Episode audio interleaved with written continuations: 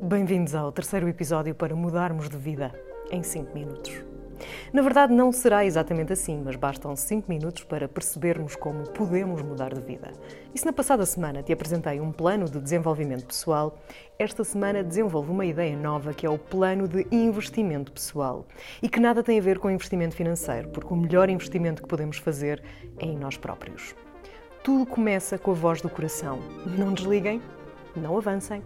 Se estás aqui, sabes que não há bullshit, unicórnios ou fadinhas em embelezar a dura realidade que é vivermos connosco mesmos a difícil tarefa de acordar todos os dias e enfrentar os desafios que nos apresentam.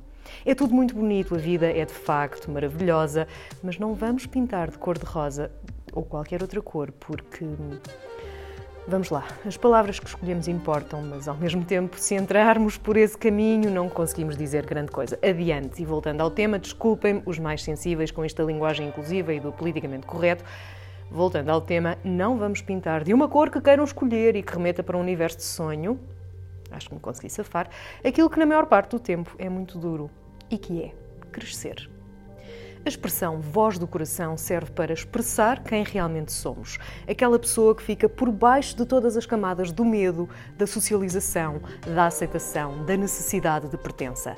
A nossa autenticidade está lá por baixo, como se tivéssemos vestido várias peças de roupa sobrepostas que tendem, obviamente, a esconder o nosso corpo. Sabem aquele vídeo das miúdas que vão viajar numa low cost e vestem toda a roupa que vão levar para a viagem? Somos nós, na vida. O centro da nossa natureza está lá, na voz do coração, aquela que só conseguimos ouvir se calarmos o ruído que teimamos em fazer e aceitar ouvir para calar. Porque é muito mais fácil sem ter nada ou ninguém, e entenda-se o ninguém como nós próprios, e vocês sabem que podemos ser muito, muito chatinhos.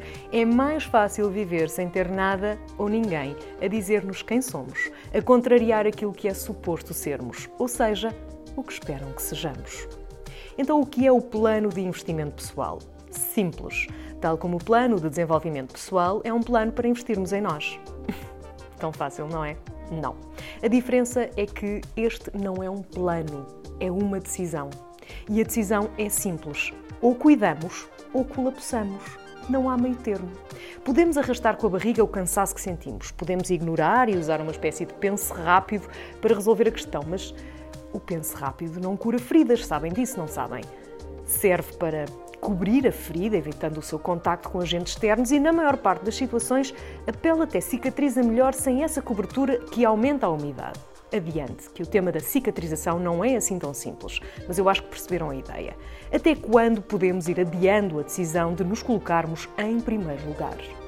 É certo que há momentos, situações, períodos em que tal é impossível, mas quando isso se arrasta por mais de 20 anos, não é um período, não é uma situação, é um estilo de vida, é um padrão, é um erro. O primeiro passo é dormir, sem comprimidos.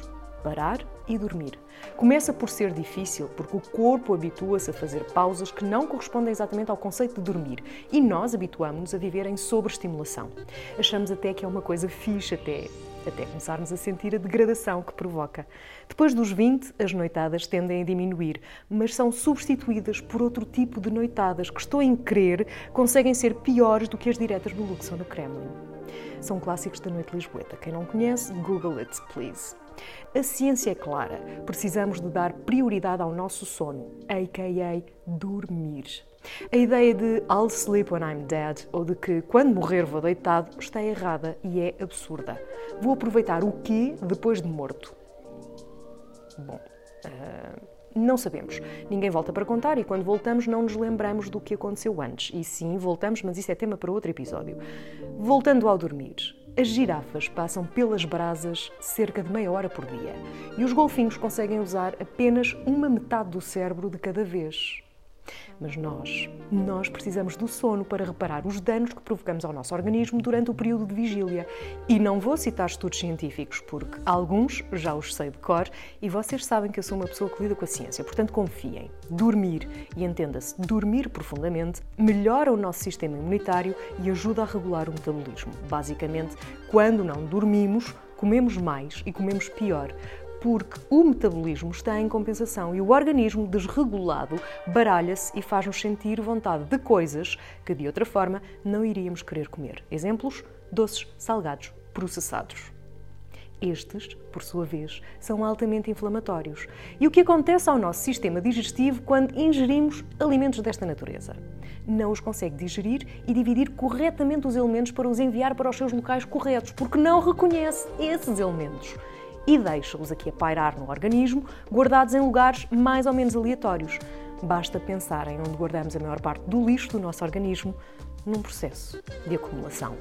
Essa acumulação causa inchaço e transforma-se muitas vezes em gordura, aquilo que o nosso organismo aprendeu a guardar para um dia que nos faça falta. Mas, gente! Hoje em dia não precisamos disso porque temos sempre alimentos disponíveis. Por isso, pensem no processo de repetição, um dia depois do outro, e como isso impacta a nossa saúde. Tudo, tudo porque não dormimos decentemente. Estas questões não estão isoladas e o mais importante é perceber qual a a verdadeira razão pela qual não dormimos ou dormimos mal. Qual o fator externo que nos leva a desprezar o sono? Porque o organismo fala e diz-nos que precisa dormir, mas temos a habilidade de disfarçar essa sensação e de nos forçarmos a continuar acordados num processo que hoje é facilitado pelos dispositivos digitais e a luz que emitem estimula o nosso processo de vigília. Um estudo recente comprova que é através do sono que eliminamos toxinas, ou seja, aquelas coisas negativas que acumulamos pelos erros que cometemos. Por isso, neste plano de investimento pessoal, o primeiro passo é este: dormir. Beijos e até o próximo episódio.